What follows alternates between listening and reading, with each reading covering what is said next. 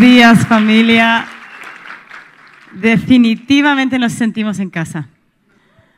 Cuando empezó Enciende y empezaron los talleres, yo les dije a los que estaban en mi taller, les dije, no le digan a mi esposo que estuvieron en mi taller, pero si le ven sutilmente soltar palabras proféticas de que nos veis viviendo en Chile, a ver si así le convencen. Nos sentimos felices aquí, felices, felices. Y es siempre, de verdad, un honor el poder traer lo que Dios ha depositado en nosotros y, poder darlo y ver cómo eso va a, dar, va a dar fruto. Una de las ventajas de viajar es que te sientes un poco como la abuela, que llega y ve al niño y dice, ¡ay, cuánto creció! Y vemos de año en año el crecimiento espiritual y lo que Dios está haciendo en Chile, lo que está haciendo en los jóvenes, lo que está haciendo en la gente. Hay un hambre genuino y que va más allá de lo emocional, va más allá de quiero sentir a Dios.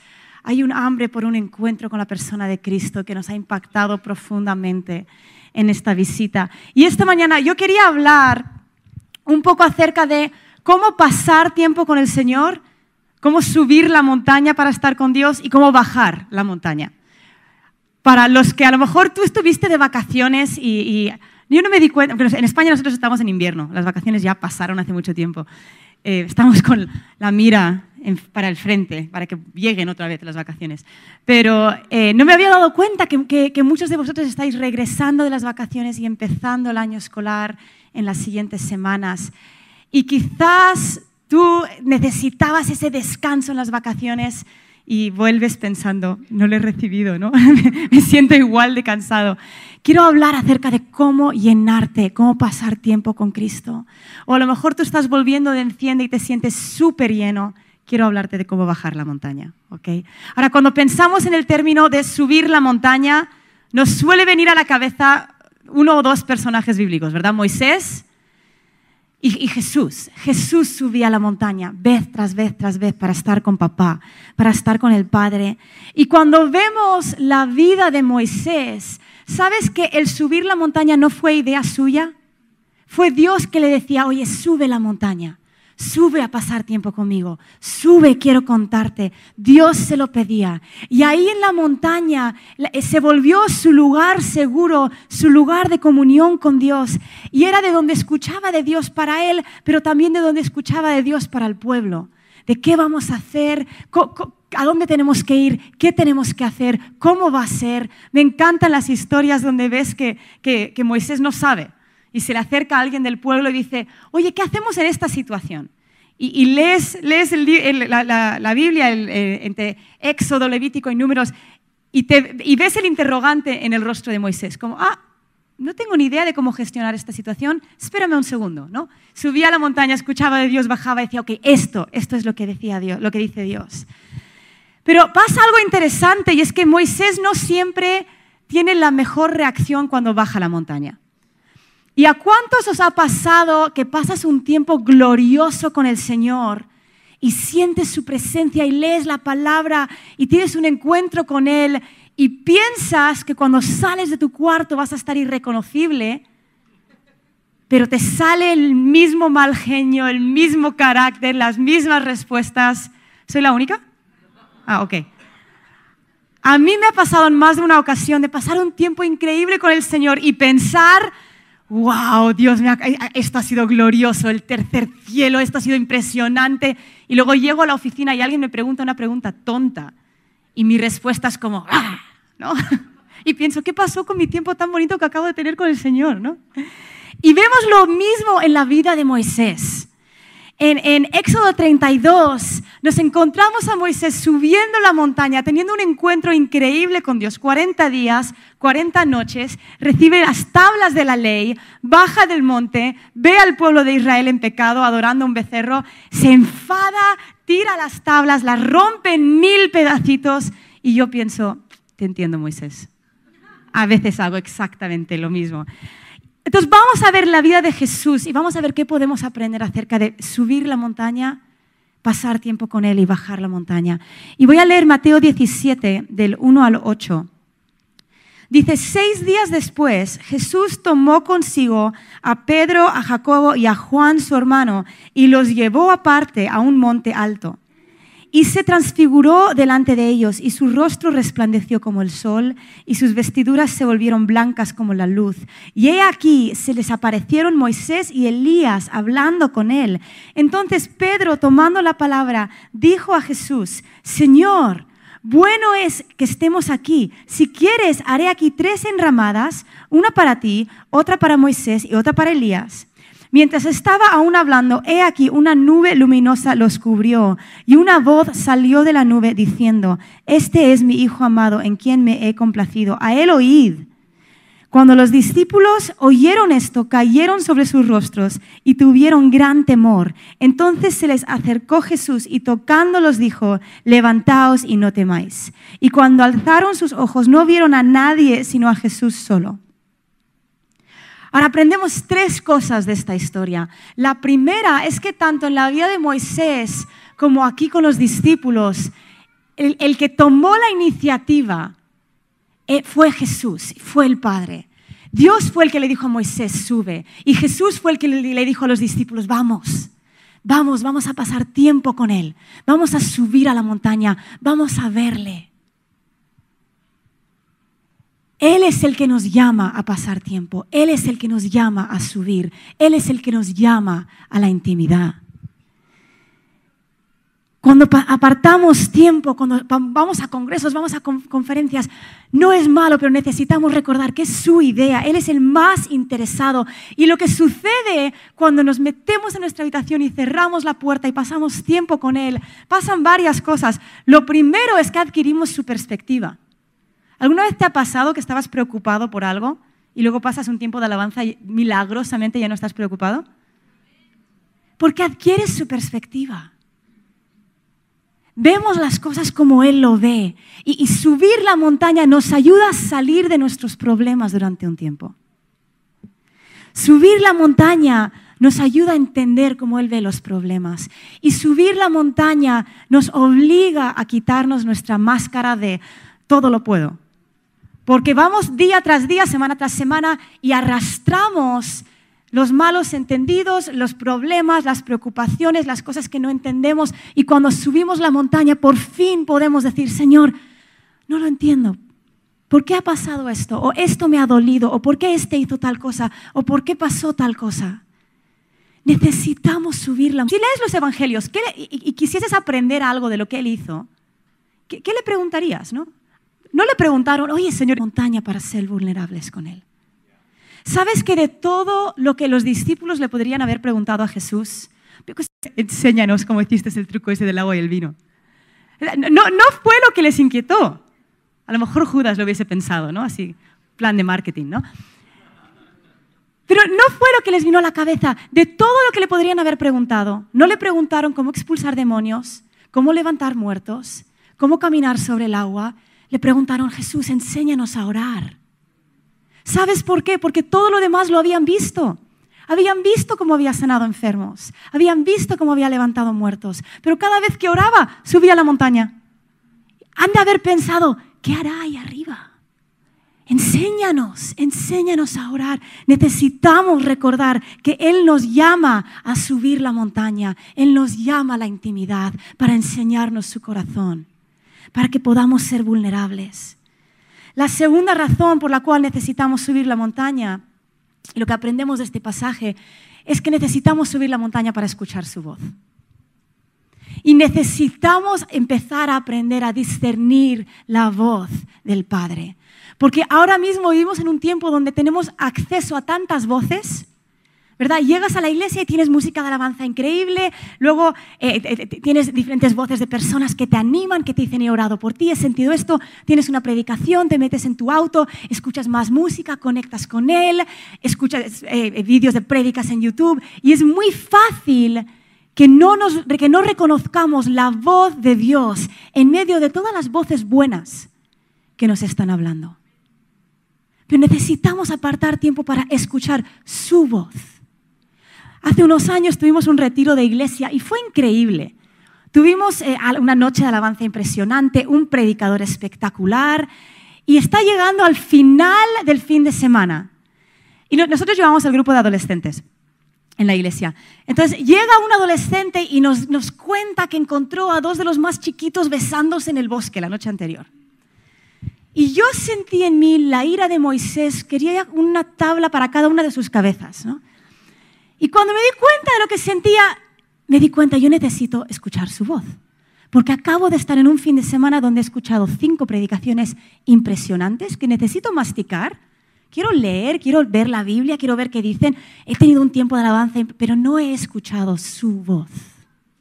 Porque su voz es lo que nos ayuda a bajar la montaña bien.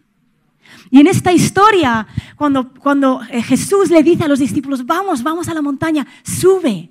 De repente Jesús se transfigura, tenemos a Elías, tenemos a Moisés y me encanta Pedro. ¿Cuántos os identificáis con Pedro? Yo he ido a tantos países donde dicen, en España dicen Pedro, que era español, vas a otro país y dicen Pedro, que era mexicano, ¿no? Todos nos identificamos con Pedro. Pobre Pedro. El sábado, por la noche seguro que está pensando, mañana es el día en el que todos me critican, ¿no? Pero ¿sabes que hay algo que me encanta de Pedro en esta historia? Pedro empieza a escuchar la voz del Padre, empieza a ver la gloria del Hijo, tiene a Moisés y a Elías ahí, y su reacción es, ¿qué hago? ¿Qué hago? ¿Cómo ayudo? ¿Cómo sirvo? Y lo que ofrece es impresionante sea, la presencia misma de Dios está ahí y el tío ofrece bajar la montaña, coger material, subir la montaña para construir una tiendita, bajar la montaña, coger material, subir la, montaña, hacer otra tiendita. Primero ofrece perderse toda la experiencia sobrenatural.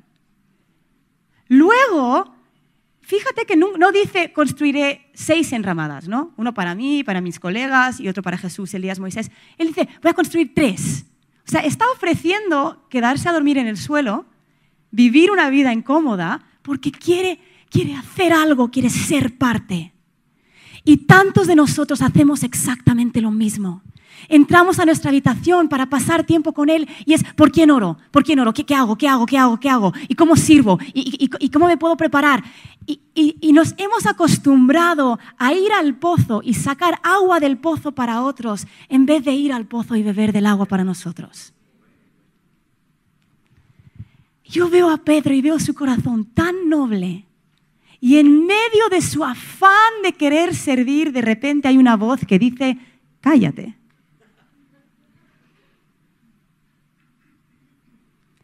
Y Dios le dice a Pedro, hey, escucha, escucha, no te pierdas el momento a este oído, este es mi hijo, calla.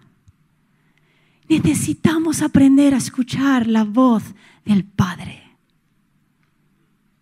Porque la voz del Padre es lo que nos impulsa a bajar la montaña bien. Es la razón por la cual subimos y es la razón por la cual bajamos. Y, yo veo el corazón de Pedro y no puedo evitar preguntarme si quizás no se le olvidó el por qué había que bajar. Una de dos, o se le olvidó el por qué había que bajar, o sabía exactamente por qué había que bajar y dijo, ay Señor, yo estoy tan cansado de los endemoniados y los enfermos, mejor quedémonos aquí, ¿no? Y esa es la razón por la cual bajamos la montaña. Esa es la tercera cosa que vemos en esta historia. Subimos la montaña porque Él nos llama, subimos para escuchar su voz y subimos para bajar. Pero cuando nos encontramos con esta historia, justo después, suben, escuchan la voz de Dios. Y en el versículo 14 de este mismo pasaje, dice, cuando llegaron a la multitud, se le acercó un hombre que arrodillándose delante de él, dijo, Señor, ten misericordia de mi hijo porque es epiléptico y sufre terriblemente, porque muchas veces cae en el fuego y muchos en el agua, y lo traje a los discípulos y ellos no pudieron curarlo. Respondiendo Jesús dijo, oh generación incrédula y perversa, ¿hasta cuándo estaré con vosotros? Subieron la montaña para escuchar la voz de Dios, pero bajaron la montaña porque había un niño endemoniado que necesitaba ser libre.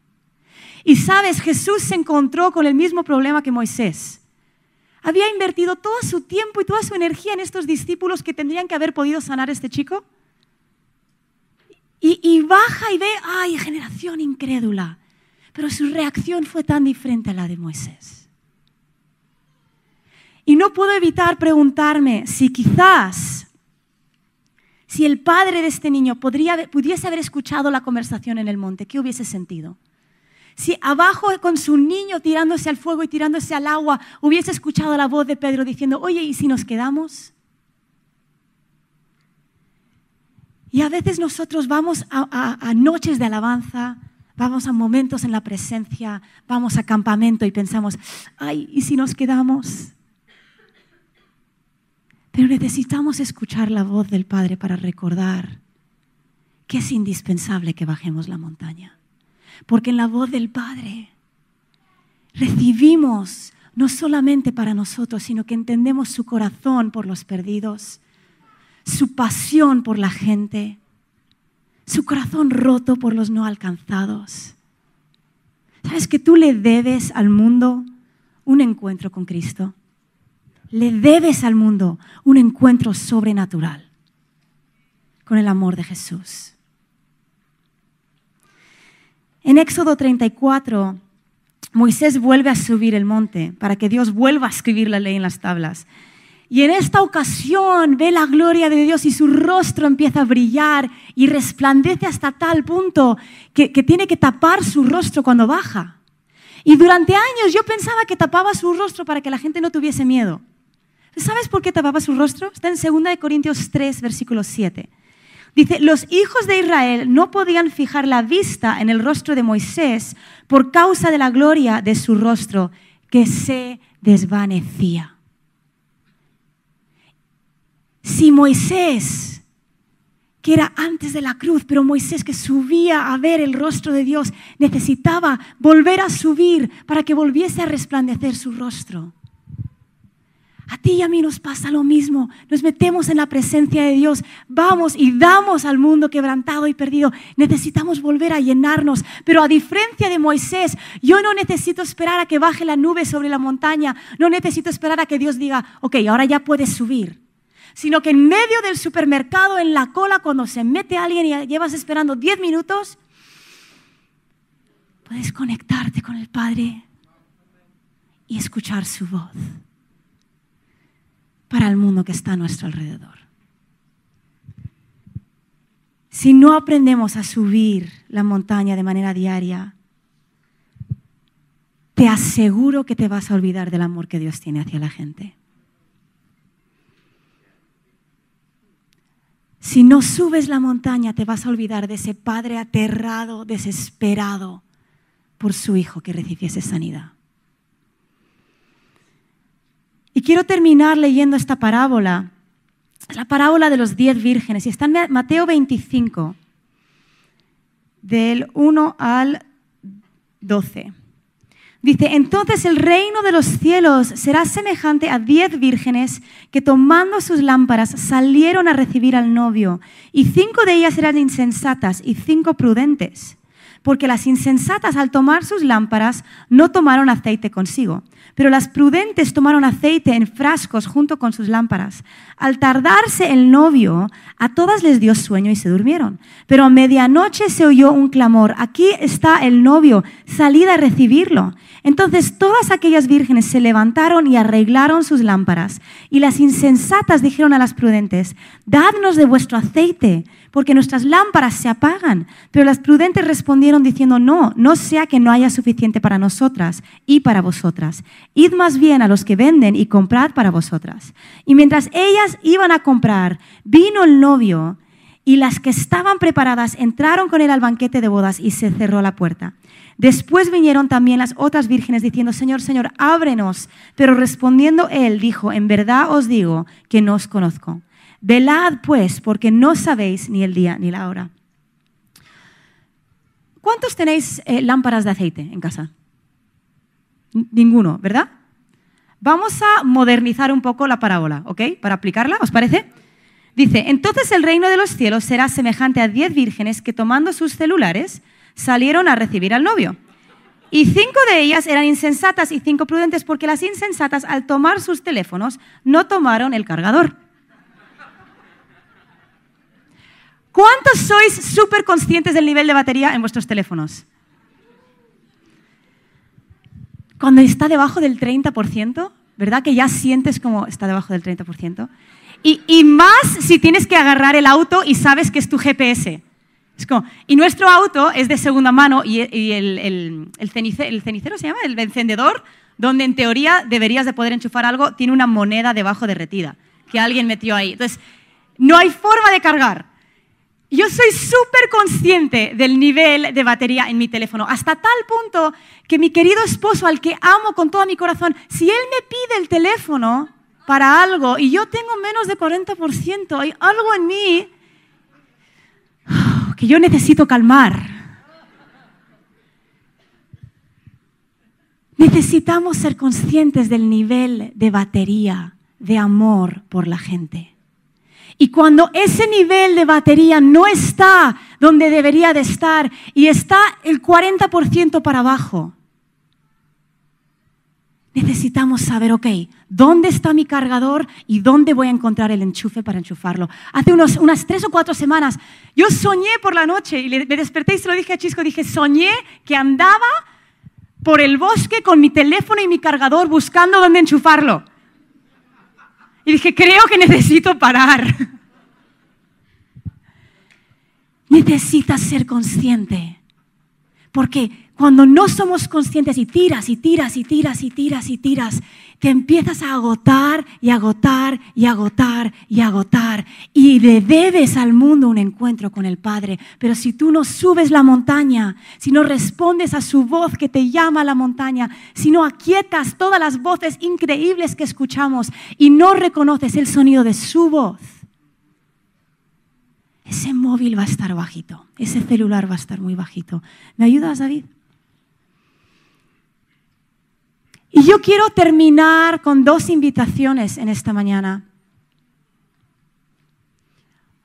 Uno es para todos aquellos que a lo mejor tú dices, hace tiempo que no escucho la voz del Padre. Hace tiempo que mi teléfono está bastante bajo. Y yo necesito escuchar la voz. Y a lo mejor tú eres de esos que llegó de vacaciones pensando que llegarías con las energías renovadas y solo pensar en el siguiente año, estás pensando, ¿en qué momento voy a cargar mi móvil? Si eso eres tú, quiero animarte en esta mañana. Vamos a cerrar los ojos. Cierra tus ojos. Lo increíble de que el velo ha sido rasgado es que en un instante tú puedes escuchar la voz. En un momento tú puedes ser renovado. Así que Espíritu Santo, te invitamos en esta mañana. Te invitamos a hablar. Te invitamos, queremos escuchar tu voz. Yo sé que tú estás llamando algunas personas a subir la montaña, a escuchar tu voz.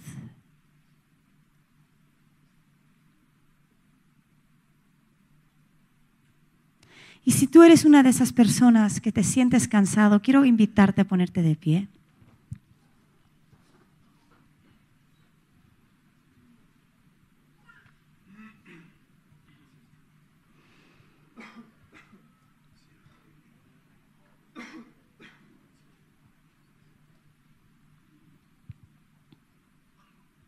Espíritu Santo, tú ves a cada una de estas personas todo lo que han dado, el Pedro en ellos que ha querido servir y ayudar. Yo te pido en esta mañana que vengas con el susurro fuerte de tu voz a sus vidas. Que tú traigas una renovación de amor, una renovación de energía una renovación de pasión.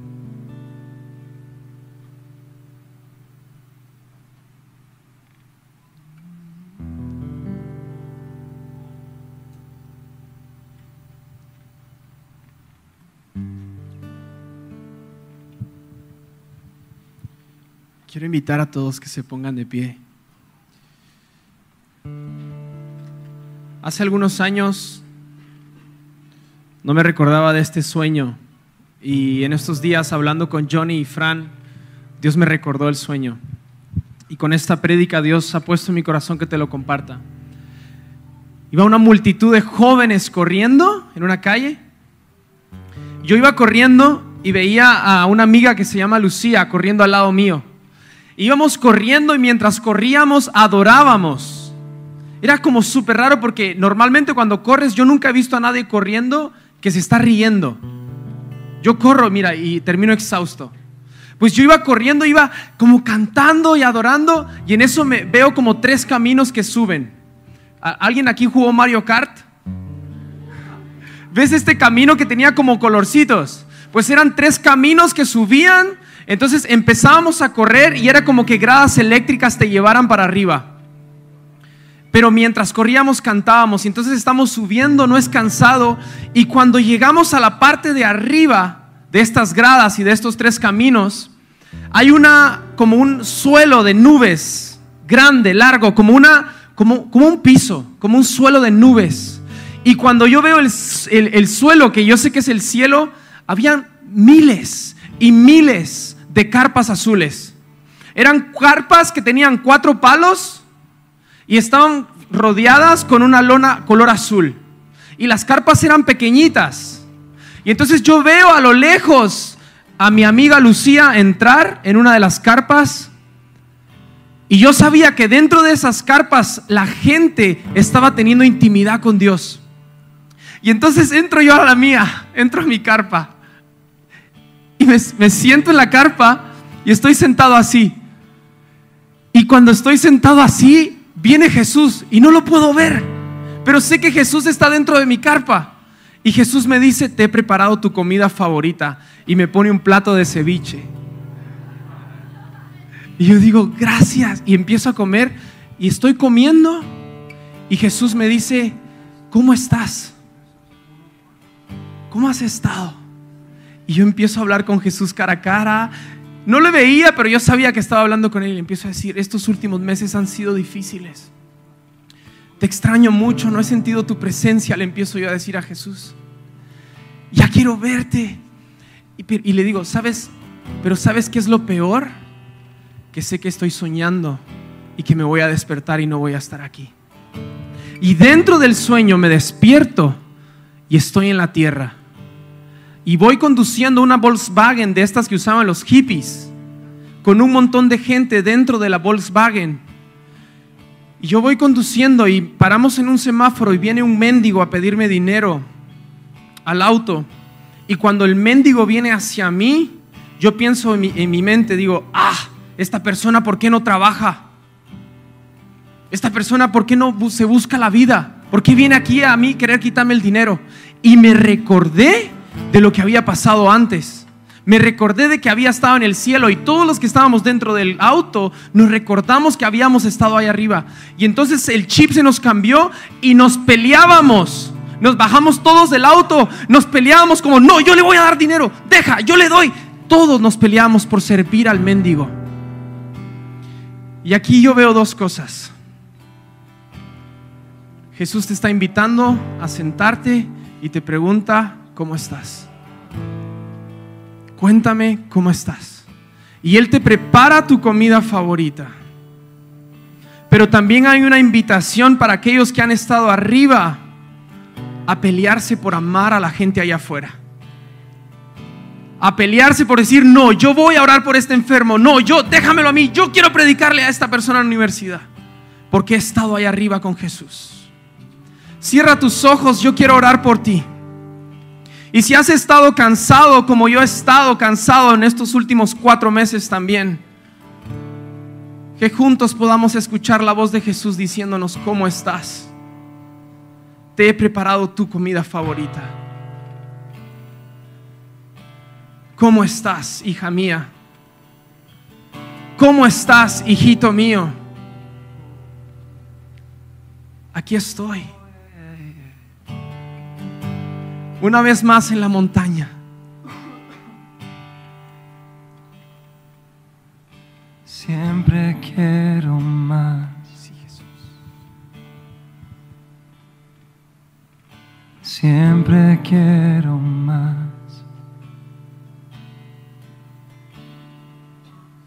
De tu infinito amor.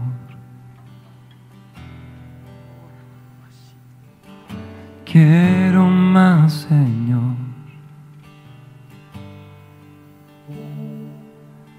Y no puedo escapar.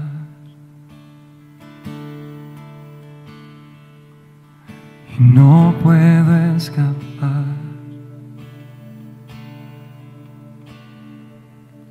Pues te he podido ver.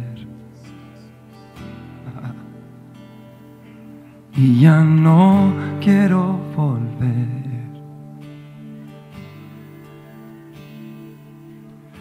Quiero estar donde tú estás. Cerca de tu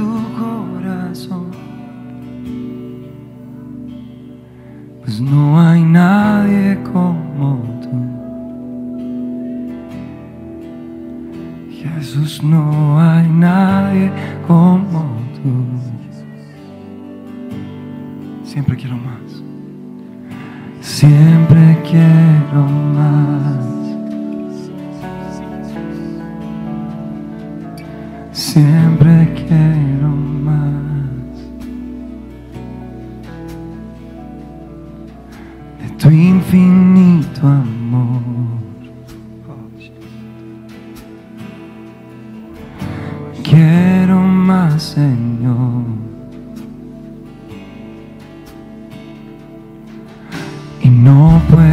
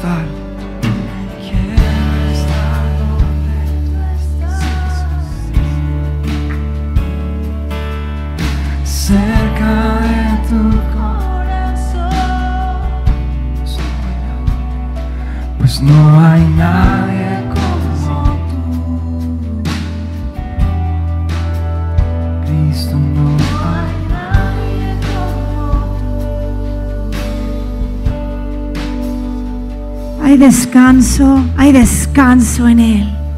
Hay descanso en Él. Ahí donde estás, simplemente como un acto profético. Respira profundo. Como un símbolo de llenarte de su presencia. Hay descanso en Él. Hay descanso en Él. Yo siento que hay alguien aquí que tiene la mentira en la cabeza de que no se puede vivir en el primer amor con Jesús. Que es normal que sea algo pasajero. No es normal que sea algo pasajero. Se puede vivir enamorado de Jesús. Se puede vivir enamorado de Jesús. Solo necesitas escuchar su voz.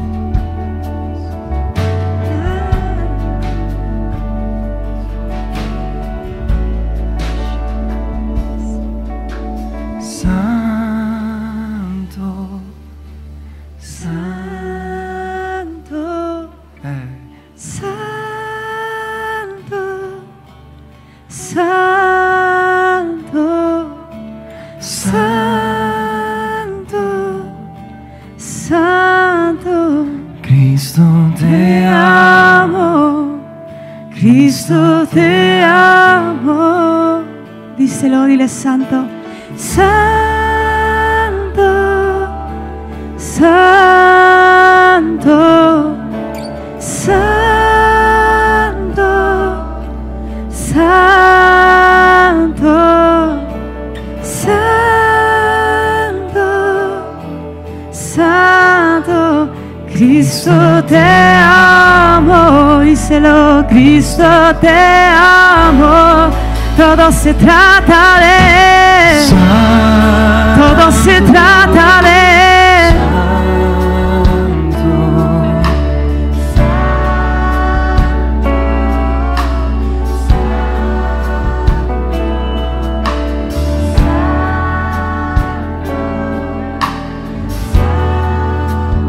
Cristo te ama. Si tú eres de las personas que te pusiste de pie cansado, levanta tu mano en alto.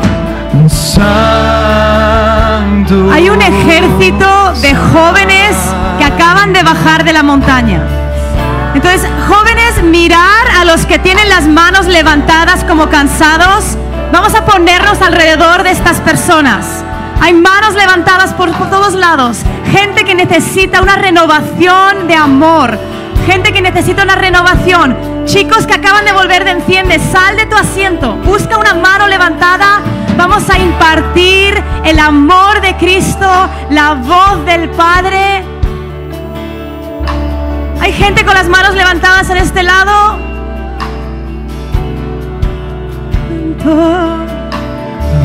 Deja tu mano en alta hasta que alguien venga hacia ti, ¿ok? Si tú necesitas oración. Vamos a bajar de la montaña, los de enciende. Vamos a bajar de la montaña. Vamos a llevar el amor. Vamos a llevar la presencia.